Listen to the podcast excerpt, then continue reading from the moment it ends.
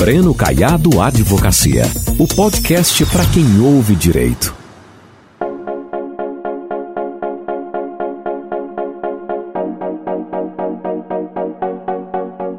Olá, estamos aqui hoje para o terceiro podcast Breno Caiado Advocacia, o podcast para quem ouve direito. E com um tema extremamente relevante para esse momento, vamos falar sobre a pandemia de coronavírus, sobre direito médico, nós vamos falar sobre saúde pública e sobre os temas da advocacia e trouxemos dois ilustres convidados para esse debate de hoje que trará um pouco de luz sobre esse tema extremamente relevante para o estado de Goiás, para o Brasil e para a humanidade. Está aqui conosco a doutora Caroline Santos, que é presidente da Comissão de Direito Médico da Ordem dos Advogados do Brasil, seccional Goiás, e também o secretário estadual de Saúde, doutor Ismael Alexandrino. Inicialmente, eu queria pedir à doutora Caroline que se apresentasse para os nossos ouvintes. Olá, pessoal. Gostaria de agradecer ao doutor Breno pelo convite. Me sinto muito honrada, principalmente de estar numa mesa tão qualificada, acompanhada aí pelo doutor Ismael Alexandrino. Bom, eu sou o presidente da Comissão de Direito Médico, Sanitário e Defesa da Saúde. Sou advogada na área da saúde há 17 anos. A minha paixão é trazer a conexão entre direito e medicina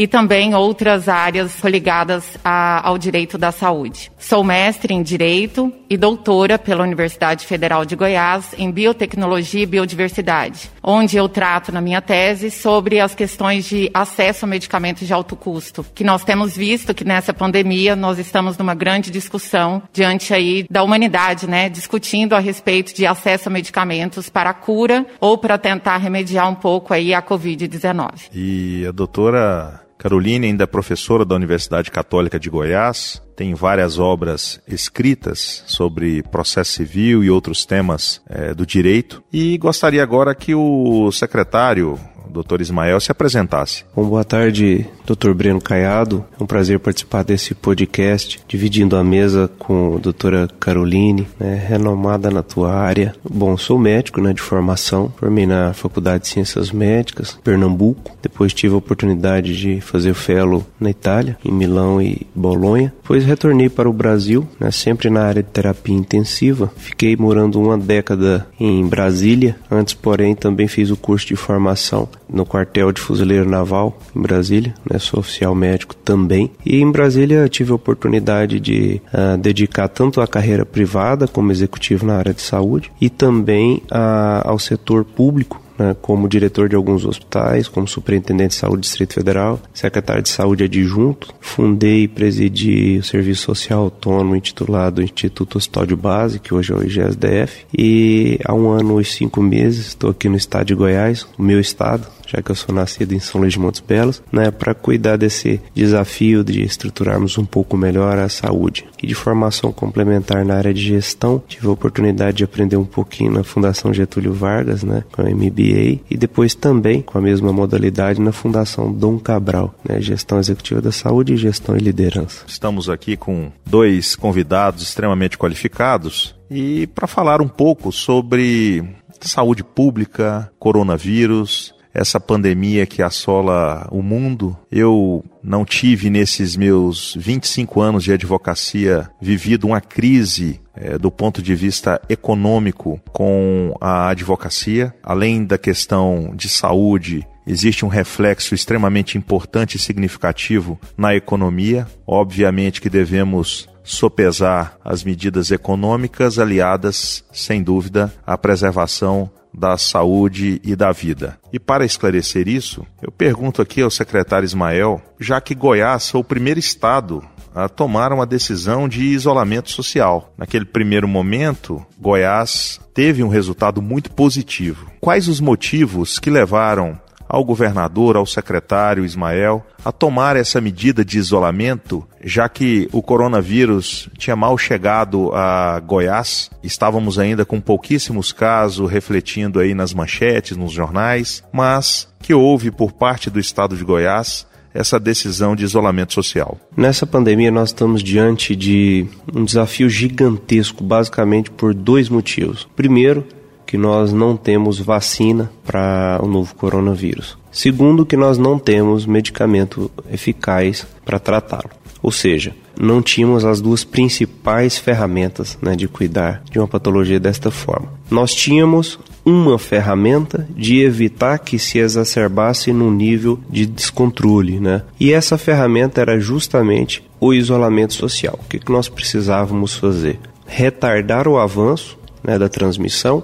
Enquanto retardava o avanço da transmissão, íamos fazendo gestão interna dos leitos que nós já temos para diminuir a sua ocupação e expandiríamos a estrutura daquilo que nós havíamos previsto no ano anterior. Esse foi o principal motivo. E desde então nós conseguimos, como se diz, achatar a curva, né? do contágio, tanto é que o estado de Goiás é um dos que tem a menor velocidade, e conseguimos também tanto fazer a gestão interna de leitos é um dos que tem a menor ocupação hospitalar hoje e, em paralelo, avançar com a estrutura. Também fomos o primeiro estado do Brasil a fazer o primeiro hospital de campanha, utilizando uma estrutura que já era construída. Nosso primeiro hospital de campanha não foi um hospital de tenda transitório, foi um hospital que foi construído pelo IPASO, estava parado e desta forma nós conseguimos avançar inicialmente com 210 leitos. De lá para cá, já inauguramos também o Hospital de Lusiânia, que estava fechado. Hoje eu fui a, a Águas Lindas receber um hospital que o Ministério da Saúde construiu para que fosse é, instalado ali um hospital de campanha também. Em paralelo, estamos estadualizando Jataí, Formosa, São Luís de Montes Belos e fazendo um convênio em Porongatu. Então, somando tudo isso, dá em torno de mil leitos. Com os mil que a gente conseguiu na gestão de leitos, são praticamente dois mil leitos. Então, acho que o distanciamento social cumpriu o seu papel, freando essa velocidade de expansão. Hoje é dia 25 de maio de 2020. Estamos aí com praticamente três meses dessa crise aqui no nosso país, essa crise mundial, mas efetivamente em Goiás 90 dias. Esse primeiro momento do isolamento social realmente trouxe para o nosso estado um achatamento da curva e vemos aí, comparando com outros estados, uma quantidade muito pequena é, se comparada com outras entidades da federação, no contágio, na quantidade de pessoas contaminadas e principalmente na quantidade de pessoas mortas. Né? Eu vejo que foi muito acertada essa decisão naquele momento lá em março, trouxe aí uma preservação de vidas enquanto vocês estavam preparando a rede hospitalar para o atendimento. Isso teve seu, seu motivo e agora nós estamos sentindo aí, graças a Deus, uma menor quantidade de casos. Isso lembrando que o Distrito Federal está localizado dentro do estado de Goiás, onde a quantidade de contaminados e quantidade de mortes é, por mil habitantes é muito maior do que no estado de Goiás. E digo mais: se não fosse essa medida austera tomada pela secretaria e pelo governador Ronaldo Caiado, infelizmente estaríamos aí comparando com o Distrito Federal, comparando talvez, quem sabe, o Amazonas, o Ceará e até mesmo o estado de São Paulo. Eu queria saber da doutora Caroline Santos qual o papel da Comissão de Direito Médico da OABGO e quais as áreas de atuação dessa comissão? A Comissão de Direito Médico, Sanitário e Defesa da Saúde, ela busca trazer esclarecimento técnico e também capacitação técnica para os advogados, né, que fazem parte dessa comissão, para os membros de comissão. Nós recebemos também, é, junto ao Conselho da UAB Goiás, alguns processos que têm é, ligação temática com a nossa comissão, que nós temos que responder. É, nós mandamos ofícios a todas as instituições estaduais e algumas municipais municipais também. Haja vista que a OAB,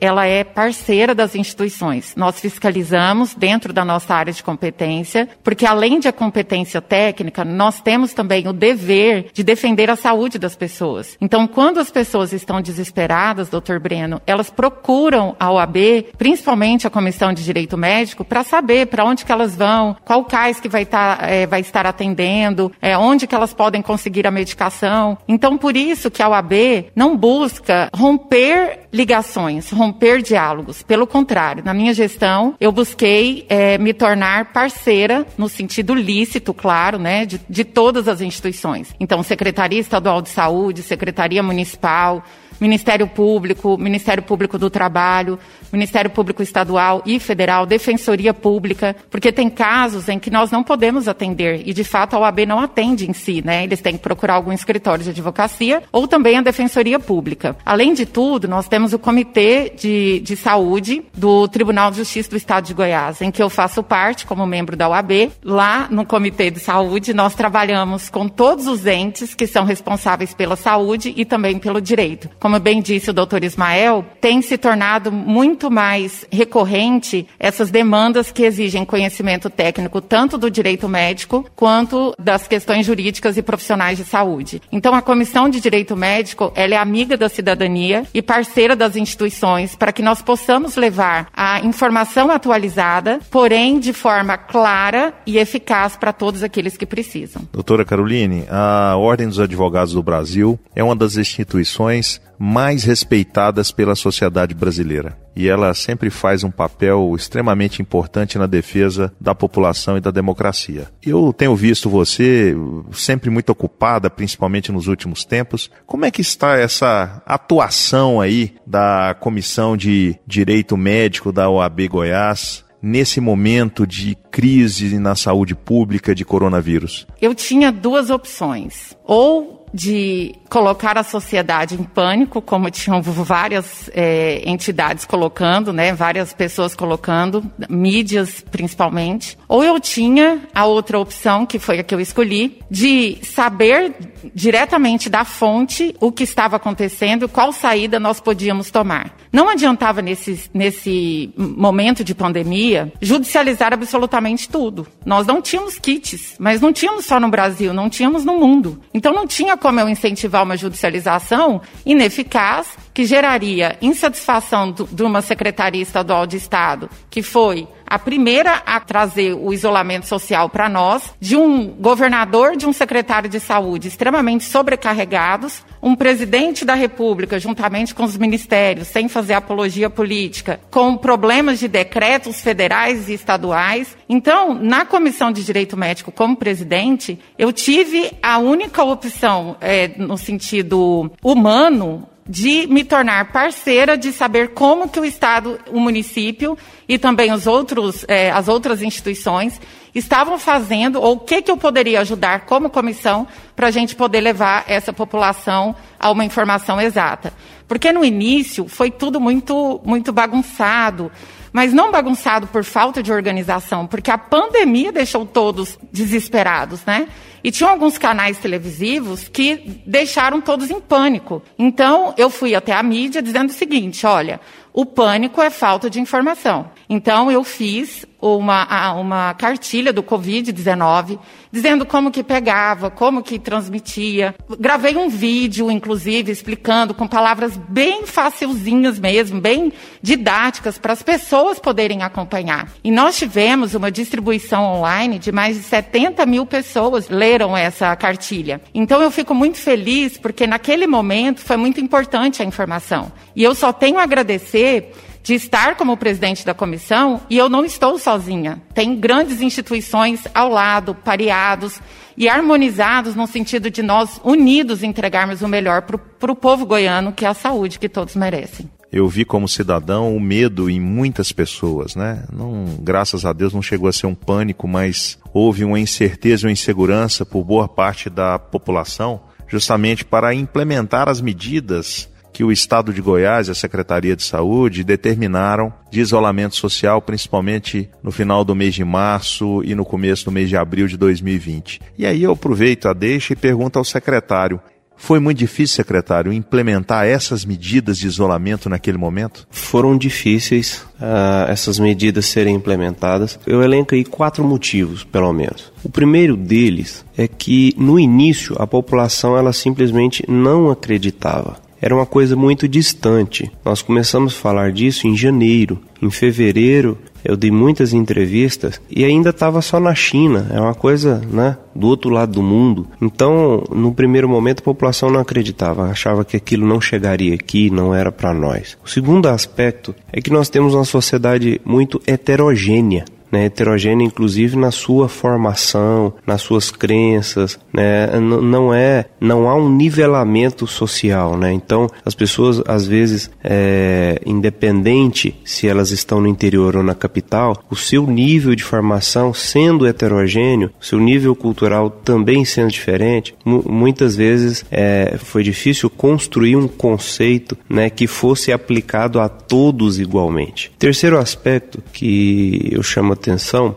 é que o IDH é, de muitas cidades, de muitos municípios, é um, um IDH baixo o índice de desenvolvimento humano baixo. O que, que isso tem a ver? Tem a ver que para muitas pessoas falar em isolamento é atentar contra a sua sobrevivência. Esse é o terceiro aspecto, é uma coisa muito instintiva de sobrevivência. E o quarto aspecto é porque nós estamos às vésperas de um novo soluço eleitoral essa questão política ela invadiu o contexto da Covid-19. Muitas medidas elas foram tomadas né, por prefeitos, por governadores, Brasil afora, em Goiás não foi diferente, né? Uh, prefeitos que querem concorrer à eleição, outros que estão pleiteando um cargo, muitas vezes só enxergava com este olhar. Não que a política não seja uma coisa legítima, é. Nós vivemos uma democracia representativa, mas isso se tornou foco para muita gente. Então, esses quatro aspectos: o fato da população não acreditar, a heterogeneidade da população,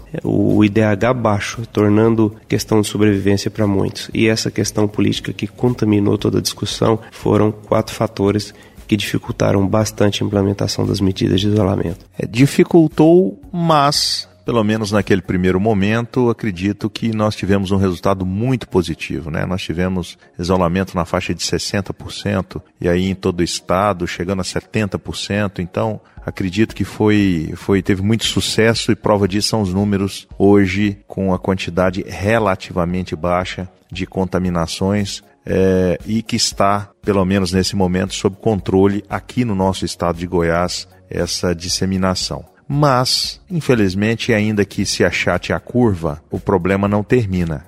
E agora os casos têm aumentado significativamente, ainda que os leitos hospitalares, UTI, já estemos numa quantidade razoável para atender essa demanda da população. Entretanto, nós vimos agora, nos últimos tempos, o governador é, dialogando com prefeitos para buscar de prevenção ao coronavírus. E nós vemos aí, por parte de muitos, uma resistência. E, como você disse, a maioria dessa resistência de ordem econômica, porque muitos precisam viver, principalmente os profissionais autônomos, profissionais liberais, é, vários que acabaram perdendo o emprego no começo, então precisam de trabalhar. E esse viés econômico tem dificultado, ao que parece, ainda mais algumas medidas de isolamento, de prevenção.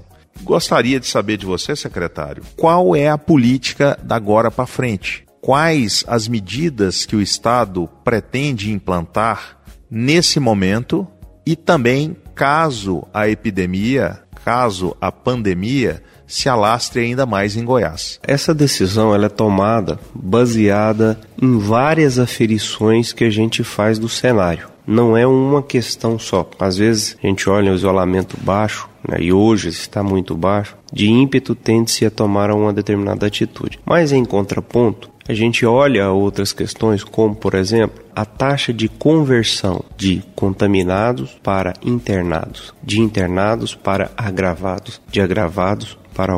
Isso é uma coisa que a gente leva em consideração. Outra coisa é, intimamente ligada a esta é a questão da disponibilidade de leitos no tempo real e em quanto tempo esse leito está girando, ou seja, qual a capacidade resolutiva do sistema de saúde. Este é outro aspecto também. Então, tomando a pergunta do senhor, qual é a política daqui em diante, nós temos mantido íntimo diálogo. Recentemente, o governador Ronaldo Caiado, semana passada, teve uma reunião com dezenas de prefeitos, ouviu um a um né, cada um durante longas horas. Quando o STF deu aquela autonomia a governadores e prefeitos de editarem seus próprios decretos, aquilo ali fez com que tivéssemos comportamentos diferentes a depender da região, a depender da cidade. Mas a orientação global do Estado nesse momento é que possamos calibrar. A questão do distanciamento social, isso aí é uma premissa.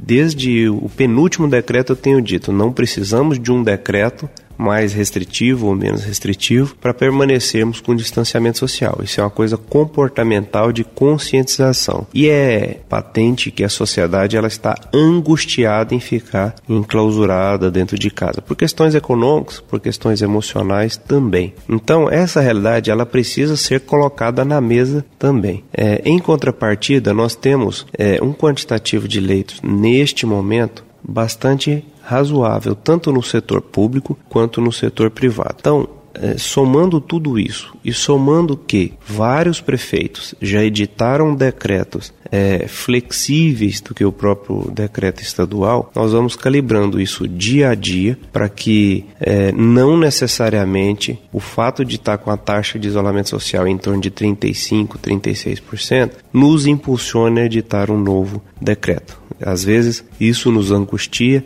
mas precisamos reunir diversos fatores e colocar na mesa e esses diversos fatores que eles fazem a equação final. Então, o que, que eu imagino? Se mantiver com essa tendência de acréscimo em que qualquer paciente que precisar hoje ser internado, seja no público ou no privado, de assistência, ele terá, se mantiver essa tendência, é, nós imaginamos que não terá necessidade de fazer lockdown que é o fechamento completo e mais radical. Agora, se os números começarem a desandar, sobretudo o número de internações e de óbito, não necessariamente o de contaminados. Porque qual, em tese, teoricamente, qual que seria o ideal do número de contaminados? Que a população toda já tivesse tido contato com o vírus, ou seja, imune, e que não complicasse, não tivesse revertido em internações. Então, a depender dessa tendência, muito provavelmente Talvez Goiás consiga passar por isso. Né? O mês de junho será um mês determinante, sem decretarmos lockdown. É o que a gente imagina, é o que a gente torce para que aconteça e temos tomado todas as medidas de gestão necessárias. Doutora Caroline, em tempos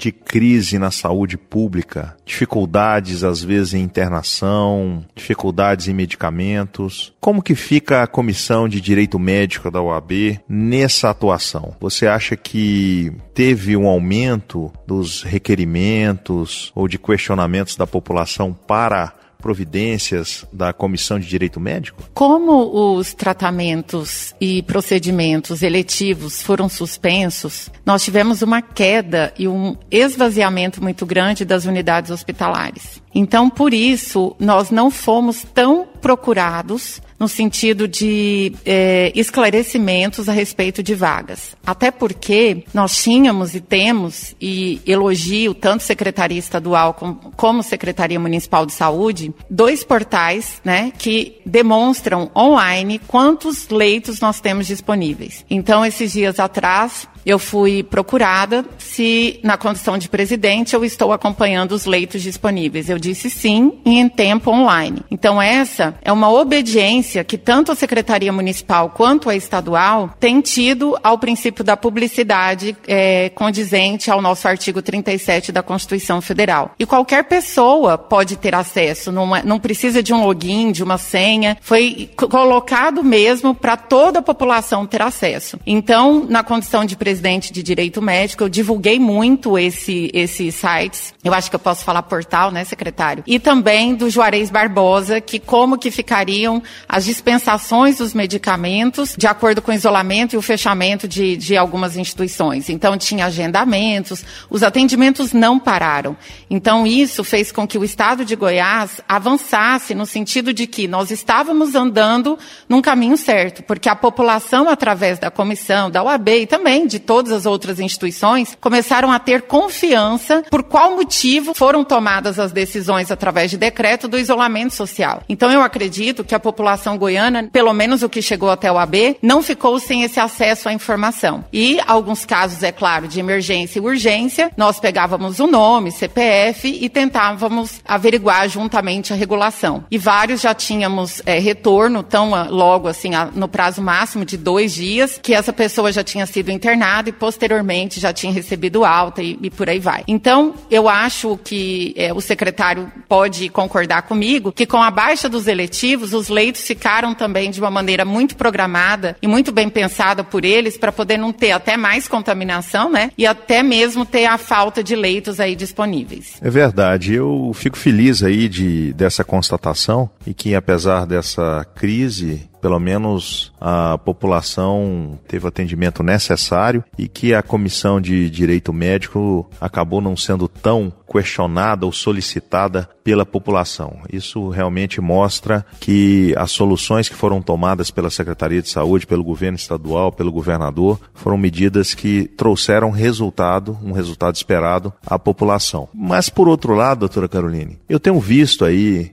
no judiciário, na imprensa, algumas instituições, algumas classes que têm buscado na justiça flexibilizar o isolamento decretado pelo governo do estado e às vezes pelos municípios. Me fale aqui, o que você pensa sobre essas ações judiciais que buscam esse relaxamento ou que buscam isentar certa classe das medidas de isolamento social? Então, eu vejo isso como conflito de competência conflito de interesses e muitas vezes sem é, criticar o judiciário de forma alguma, mas se nós harmonizássemos e se nós andássemos somente em um rumo, que seria a entrega da saúde e a segurança, eu acho que antes de uma decisão, as secretarias de saúde deveriam ser ouvidas. Isso eu estou dizendo na condição de pesquisadora de direito. Por quê? Quem está é, no navio ali na frente é o secretário de saúde, é o governador, é o presidente da república, é o ministro de saúde. E muitas vezes o judiciário, eu entendo, ele vê ali aquele caso concreto e não tem como ele falar que não vai decidir, porque não cabe a ele esse tipo de escolha. Porém, eu acho que para tomar decisões tão agravantes como essa, a flexibilização tão alta de direitos constitucionais faz com que tudo que nós conquistamos até hoje se torna muito mais frágil, porque sem saúde não há vida. Então, as demais flexibilizações do direito acabam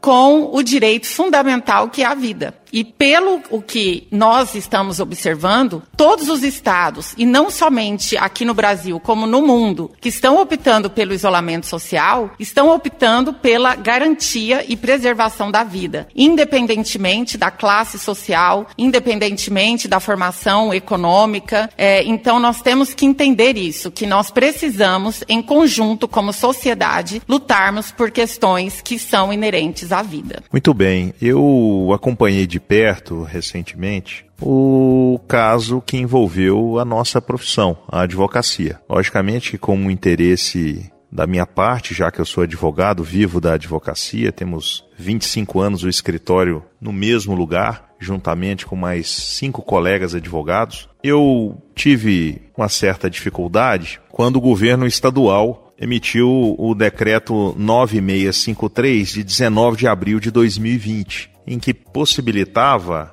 o funcionamento dos escritórios de advocacia, sendo, porém, vedado o atendimento presencial ao público. Eu entendo aí que a advocacia é uma função essencial, já que nós lidamos no direito com os dois principais valores da sociedade, da humanidade, que nós defendemos aqui a vida, a saúde e, em segundo lugar, nós defendemos a liberdade humana. Então, acredito que a função da advocacia é essencial à população. E, ainda que não tivesse a possibilidade de atendimento ao público, mas eu, de alguma forma, conciliei isso com os meus clientes, todos entenderam e nós conseguimos levar muito bem isso adiante. Logo mais, alguns dias depois, a Ordem dos Advogados Seccional Goiás ingressou com um mandato de segurança, pedindo para que fosse feito atendimento aos clientes e logrou êxito. Obteve uma decisão liminar do desembargador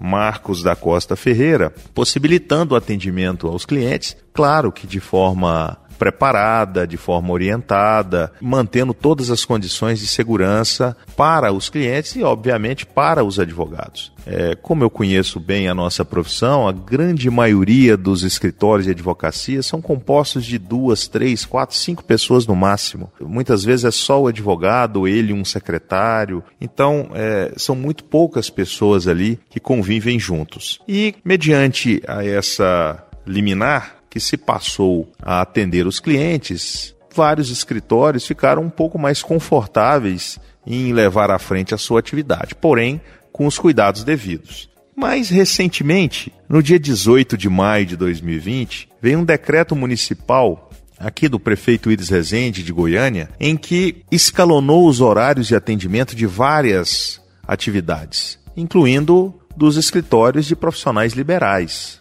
entre eles a advocacia naquele decreto, o horário para atendimento seria horário de funcionamento. O horário de funcionamento seria após as 11h30 da manhã. Ora, realmente ficava muito difícil esse horário de funcionamento, já que o Tribunal de Justiça marcava as sessões de sustentação oral a partir das 9 horas, sustentações essas de forma virtual. Como que você consegue fazer uma sustentação às 9 da manhã se você só pode abrir seu escritório às 11h30. Realmente isso não era possível. E a OAB, através de seu presidente, Lúcio Flávio, intercedeu junto ao prefeito Iris Rezende, de modo que elaborou um decreto corretivo no dia 21 de maio de 2020, possibilitando então a abertura dos escritórios às 8h30 da manhã, para que nós possamos dar o atendimento necessário, não só aos clientes, mas que possamos fazer as diligências, as sustentações orais, as audiências de forma virtual. E isso realmente foi de grande valia essa intervenção da OAB e esse pedido junto ao prefeito. Né? Então eu vejo algumas classes buscando no judiciário uns ajustes, tanto em horário quanto em atendimento, que são realmente necessários.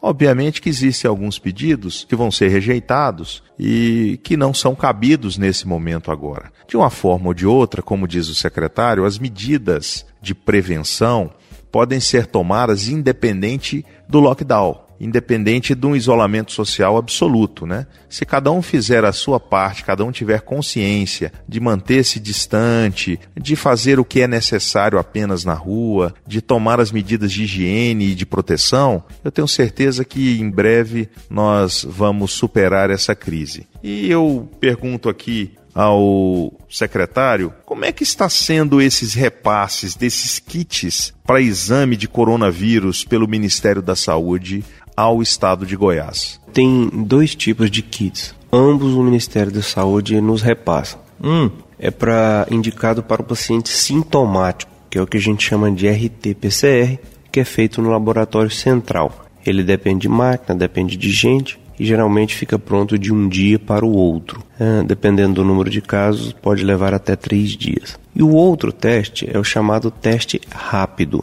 Esse teste rápido, ele geralmente é feito em pacientes assintomáticos após sete dias de um suposto contágio. Suposto porque a pessoa pode ter tido contágio com a pessoa comprovadamente que teve, ou ela pode ter tido sintoma e já está sem sintoma, ou então até ter tido sintoma, mas está após sete dias. Por que essa limitação? Porque esse teste rápido ele avalia se o organismo já tem anticorpo, já tem IgM e IgG que a gente fala, que são imunoglobulinas. Esse anticorpo ele não acontece com menos de sete dias, então já tem que ter tido contato com o vírus, o organismo humano ter reagido e produzido, e aí sim o teste ele consegue visualizar. Por isso que causa às vezes muito falsos negativos. Na verdade, o paciente está com o vírus, não deu tempo ainda do organismo fazer a reação, ou seja, o anticorpo não foi produzido ainda, então no momento do teste dá negativo. Passa ali dois, três dias o paciente positivo. Desde o início, o RT-PCR, o Ministério nos repassou. Teste rápido demorou um pouco mais. Nós até chegamos a, a fazer um processo para contratação, depois recuamos por vários aspectos, na, alguns aspectos técnicos, outros econômicos. E o Ministério da Saúde nos anunciou que teria comprado 22 milhões de testes para o Brasil, para testar 10% da população. Desde então, nós temos recebido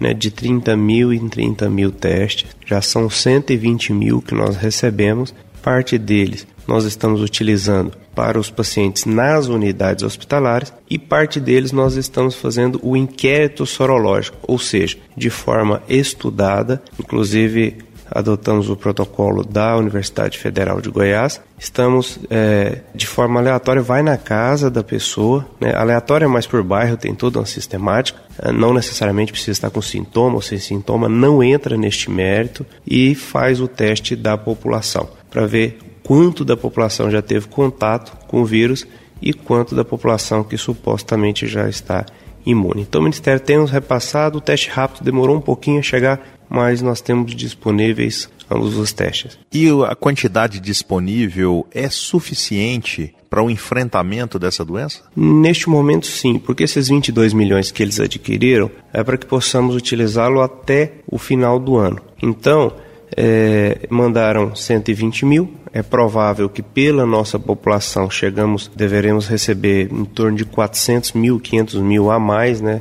contemplando aí quase 10% da população na sua totalidade. Então, até agora não faltou nem o RT-PCR. O RT-PCR ele é um kit mais complexo, precisa de SUAB, precisa de extrator. O SUAB, no último mês, era para o Ministério ter passado, acabou não passando, mas aí nós compramos, não ficamos desprovidos de nenhum material até o momento não. E eu queria saber da doutora Caroline, em relação à Comissão Especial de Direito Médico do Conselho Federal da OAB, está tendo muito trabalho por lá ou está como no estado de Goiás, um pouco mais tranquilo? Nenhuma comissão é tranquila, mesmo a de Goiás. É, eu só esqueci de uma pergunta quando você me fez sobre o que, que a população perguntava muito para a Comissão de Direito Médico. Era a respeito das auditorias, fiscalizações que eles gostariam que fosse mais veemente do Ministério Público do Trabalho. Então, esse foi um trabalho que nós nós fizemos bastante. Recebíamos as denúncias, né, como eles dizem, que, por exemplo, no supermercado o pessoal do caixa estava sem os EPIs. Então nós passávamos para o Ministério Público do Trabalho e eles tomavam as, as diligências. Bom, lá no Conselho Federal,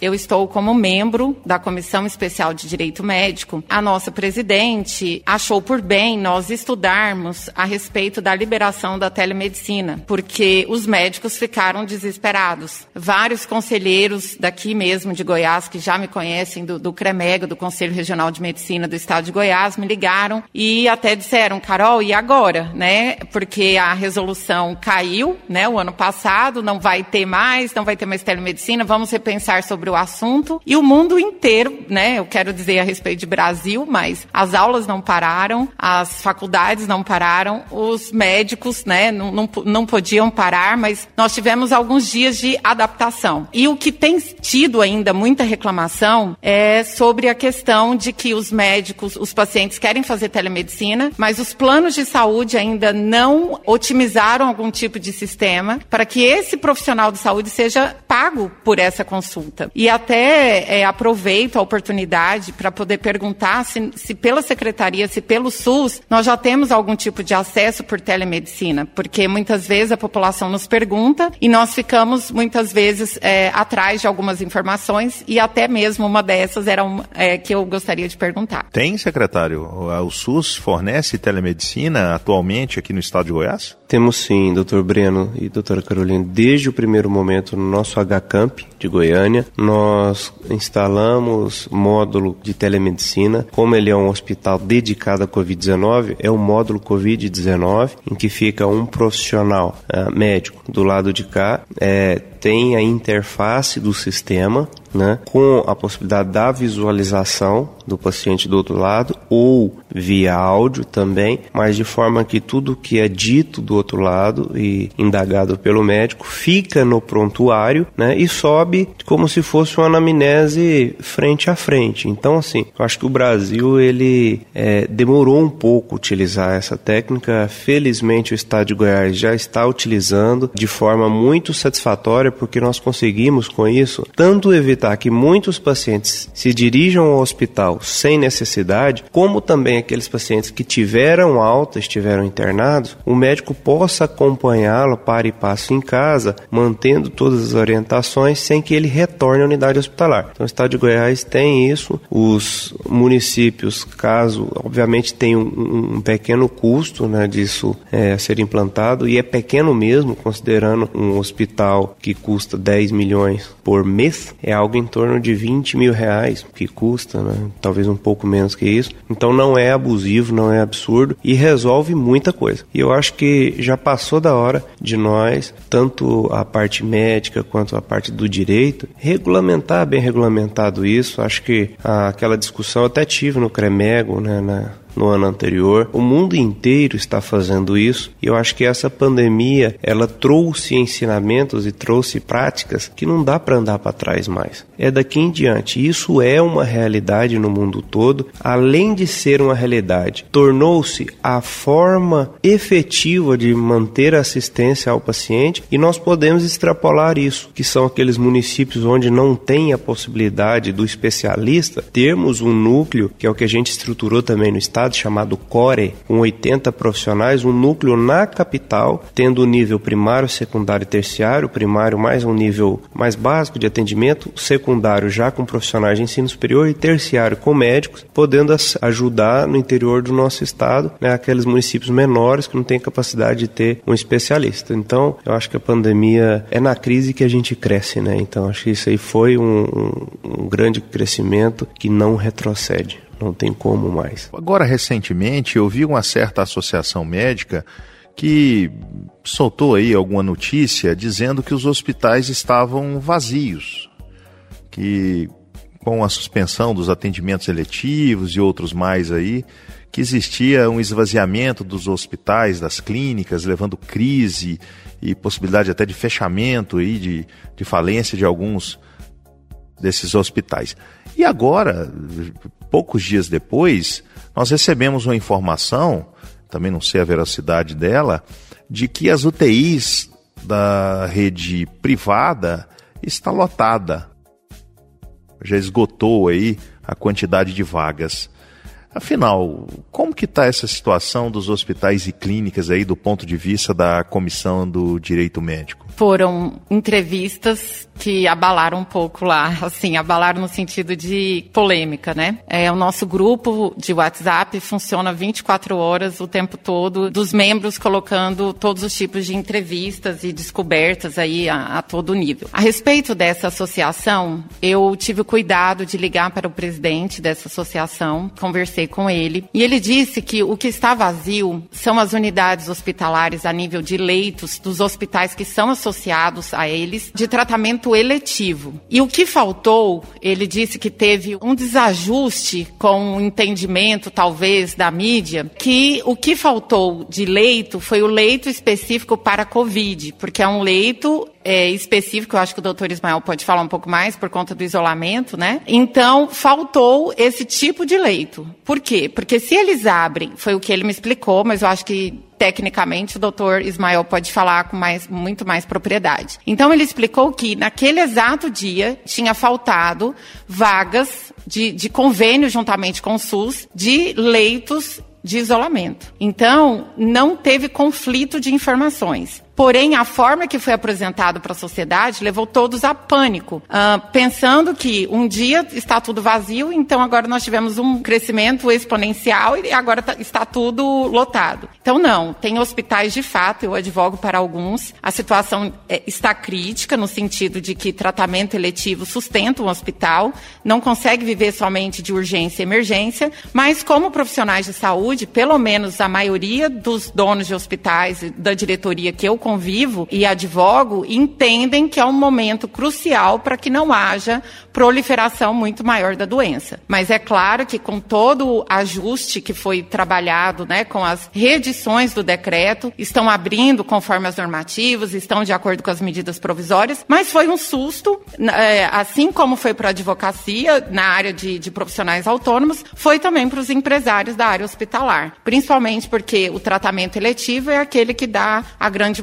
de dentro de um hospital. Secretário, eu queria saber o seu ponto de vista, o ponto de vista da secretaria sobre esse assunto. Nós temos leitos suficientes para atender não só o coronavírus, o, a Covid-19, mas também pacientes com outro tipo de enfermidades? Temos. E, e essa divulgação na semana anterior também tive o cuidado de ligar para o presidente, né, no momento que eu li, para tentar entender. Falei, olha, uma semana atrás estava com 80% desocupado, como é que isso encheu? Aí ele falou, não, Ismael, é, na verdade são os leitos de isolamento, como a doutora Caroline disse, mas aí eu questionei, falei, leito de isolamento em relação à totalidade da UTI é de 1 para 10. Então, 10% da totalidade que estava ociosa, que provavelmente foi ocupada. É isso? Ele falou, é isso. Eu falei, tudo bem, porque o resto da UTI, ela pode se adaptar e se tornar exclusivo para a Covid, inclusive com o isolamento. Tanto é que no dia seguinte foi desfeita essa, essa dificuldade de interpretação. Em relação aos, aos eletivos dos hospitais privados, Hoje nós temos um mês e seis dias que estão todos liberados, desde o dia 19 de abril,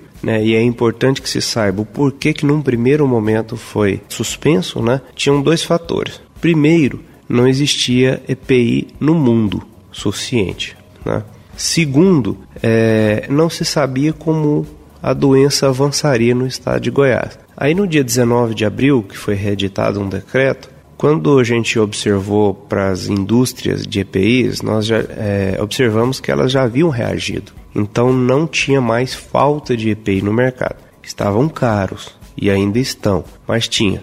E do ponto de vista do avanço da doença, a gente já tinha também mais uma clareza de como estava avançando. Então nós liberamos né, no dia 19 de abril, já tem um mês e seis dias, só que o que inclusive o pessoal do, do privado tem relatado é que a população ainda está receosa de ir para fazer os seus procedimentos e tudo mais. Então, mas não há nenhuma vedação por parte do governo em relação a isso. E hoje nós temos EPIs suficientes tanto para a rede de saúde quanto para a população em geral? Temos, doutor Breno. Nos hospitais estaduais, em nenhum momento, nenhum, sem exceção, nós ficamos sem EPIs. Nós acompanhamos isso mais de uma vez por dia. Na verdade, nosso painel ele é em tempo real. Inclusive, nós distribuímos por duas ocasiões já para os municípios. O Ministério da Saúde também nos fez um repasse de EPI e nós distribuímos na proporção de 40% para o estado e 60% para os municípios por duas ocasiões. O privado também ah, nós não temos notícia de falta. Uma ou outra unidade às vezes vezes é, esbarrou aí no, na execução do protocolo de segurança, mas nossa equipe de vigilância tem dado todo o suporte necessário, de forma que EPI hoje não falta e os treinamentos sucessivos nas instituições deu segurança para o profissional também trabalhar ali. Nos dois primeiros meses, os primeiros 60 dias, nós tivemos o turnover, né, uma rotatividade profissionais muito grande. Doutor Ismael, em relação aos leitos de UTI, você já disse que nós temos leitos hoje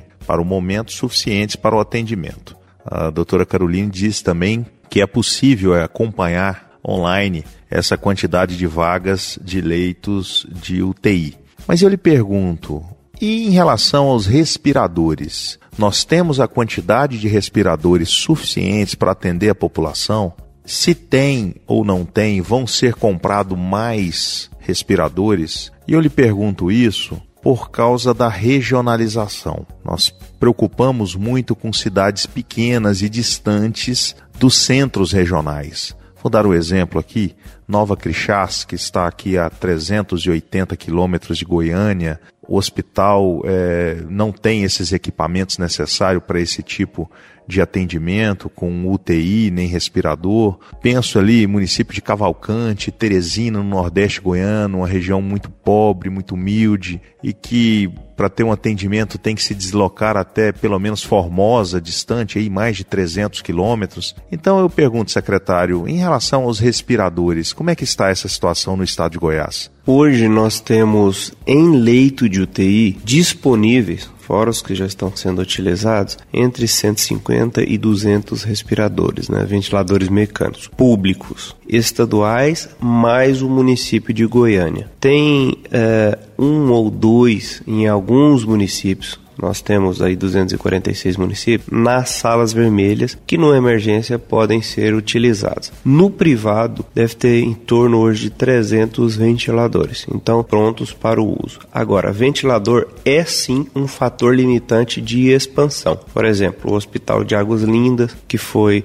é, construído pelo governo federal. Inicialmente havia uma expectativa que nos desse pelo menos 40 para aquela unidade. Uh, os 200 leitos foram preparados com a rede de gases, ou seja, potencialmente eles podem receber os ventiladores. Só que esses ventiladores não existem ainda e no mercado a dificuldade de comprar ela é extrema por dois aspectos. O preço, que ventilador que eu em dezembro eu paguei a 150, hoje está 132 mil reais, chegando até 300 mil reais em alguns casos. E também a disponibilidade propriamente dita. Não é mais uma questão somente de dinheiro. Mesmo se eu falar hoje, eu quero comprar X ventiladores, ninguém me oferta com menos de 45 dias. E como que fica o atendimento desses pacientes nessas áreas mais distantes, nesses municípios menores? Muitos deles, como eu disse para o senhor, têm um ou dois ventiladores nas suas salas vermelhas. O primeiro atendimento é aí. Né, nesses ventiladores, que um médico não precisa ser intensivista, ou anestesista ou infecto para fazer esse primeiro atendimento e entubar o paciente.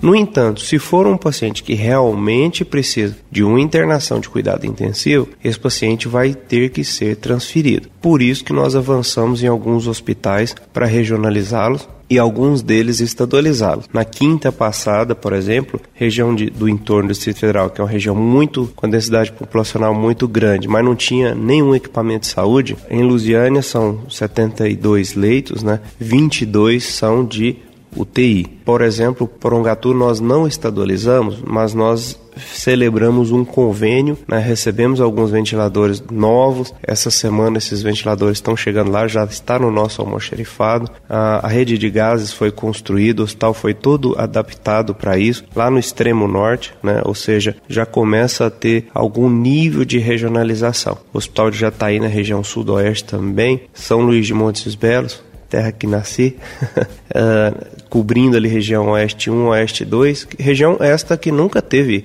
um leito de UTI público. E neste momento, os que terão são só públicos, porque São Luís mesmo já teve até uma UTI privada, mas é, não é mais uma realidade. Então a regionalização ela avançou e Tumbiara também, lá no sul, que a gente não tinha. Teremos 200 leitos, teremos 30 de UTI, 20 deles nós já temos os ventiladores novinhos guardados no nosso uh, almoxerifado, né? Uh, recebemos uma doação de 30 camas para lá também, de 30 monitores, né? Dia 5 agora chega. Então, assim, nós avançamos na estadualização de algumas unidades, na regionalização com convênio de outras, de forma a diminuir a distância de tratamento crítico. Agora, se chegar o um momento que não tiver, aí a gente vai recorrer ao nosso transporte aéreo, que graças a Deus foi estruturado no ano passado. Uma parceria da Secretaria de Saúde com a, o Corpo de Bombeiros. Né? Temos a aeronave de asa fixa, aeronave de asa rotativa também. É, adquirimos aquelas cápsulas do transporte aéreo também para vedar, temos disponíveis. Então, eu acho que o aéreo também diminui essas distâncias. Mas sem dúvida, nosso estado é um estado muito grande, são 246 municípios. Esse é um grande desafio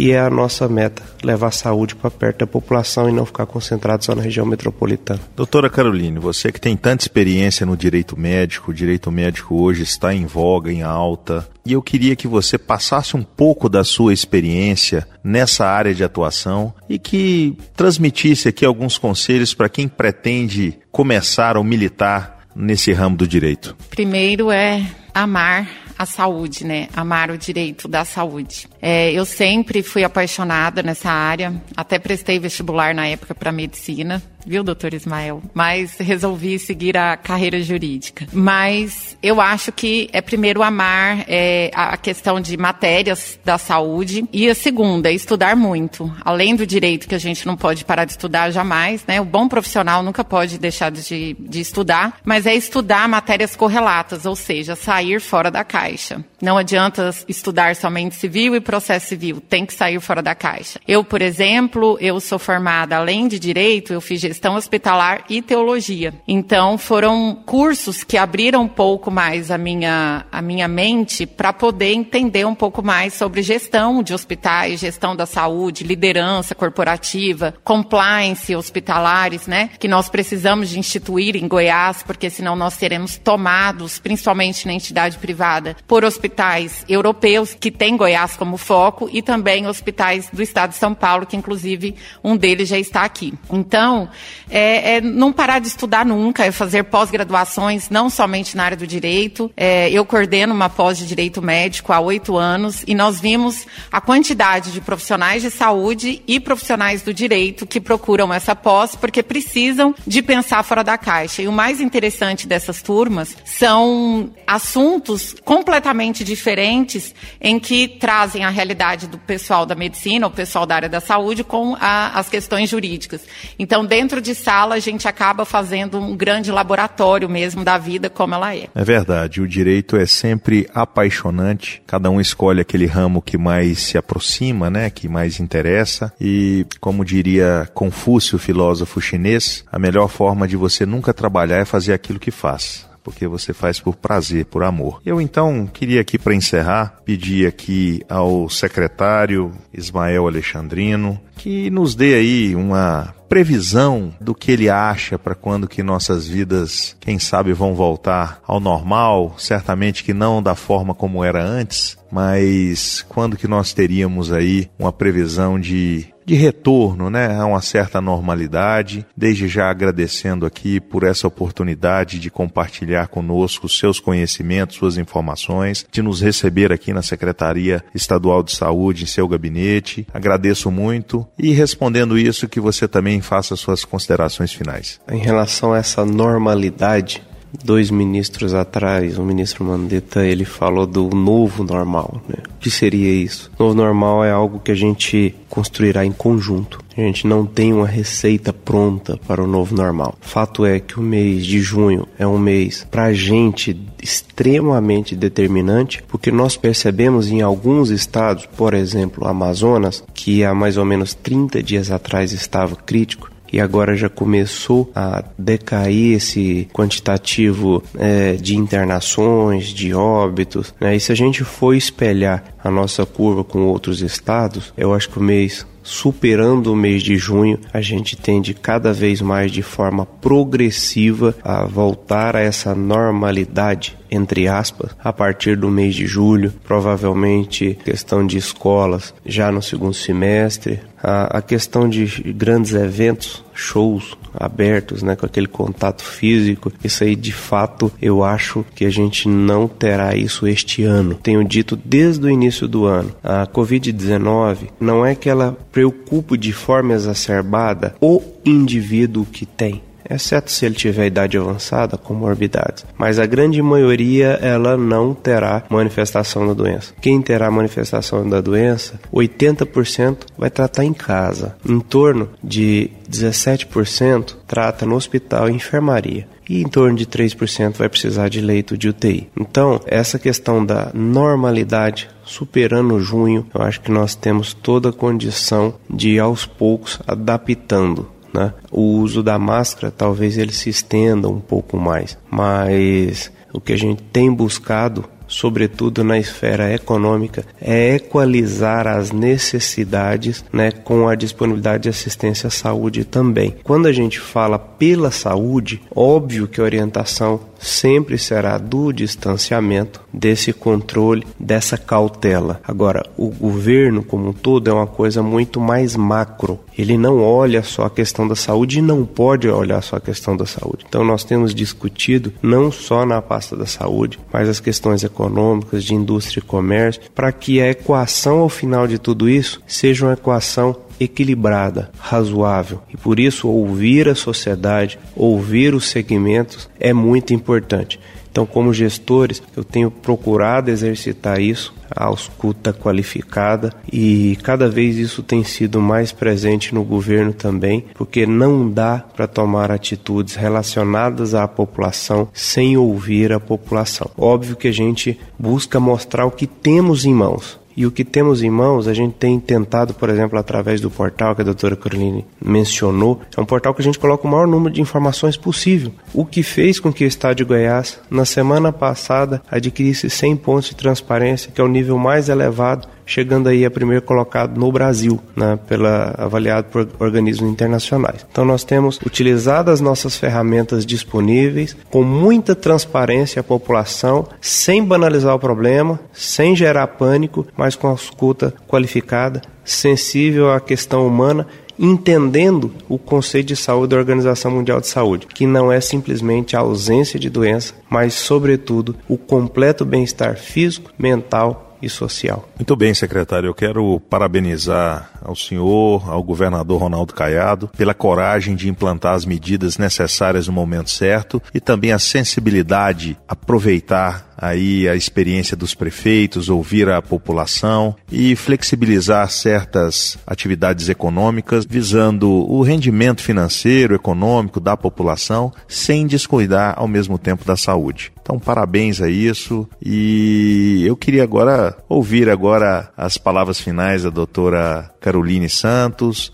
Desde já agradeço muito pelo seu comparecimento aqui. Foi de grande valia e importância os seus ensinamentos, suas experiências e o nosso escritório Breno Caiado Advocacia, em seus episódios de podcast, sempre traz aqui convidados qualificados como vocês para discutir os temas de relevância para a sociedade e para o direito. Muito obrigada é, pelo convite, me senti extremamente é, engrandecida, né? E estou como uma pessoa que ama o direito da saúde, como presidente da comissão. E contem comigo é, na condição de presidente, viu, secretário? Dr. Breno também. É o que precisar, que nós estamos lá em prol da sociedade, em prol das instituições. Muito obrigada. Espero que todos tenham gostado do nosso terceiro podcast sempre com temas da atualidade, temas relevantes à sociedade, matérias do direito, para os profissionais do direito, para os operadores do direito, estudantes, nesse caso hoje profissionais da saúde, toda a população. Com isso, encerramos então nosso terceiro episódio do Breno Caiado Advocacia, podcast para quem ouve direito. Esse podcast foi dirigido e produzido por Agência Bem TV e editado por EditaCast.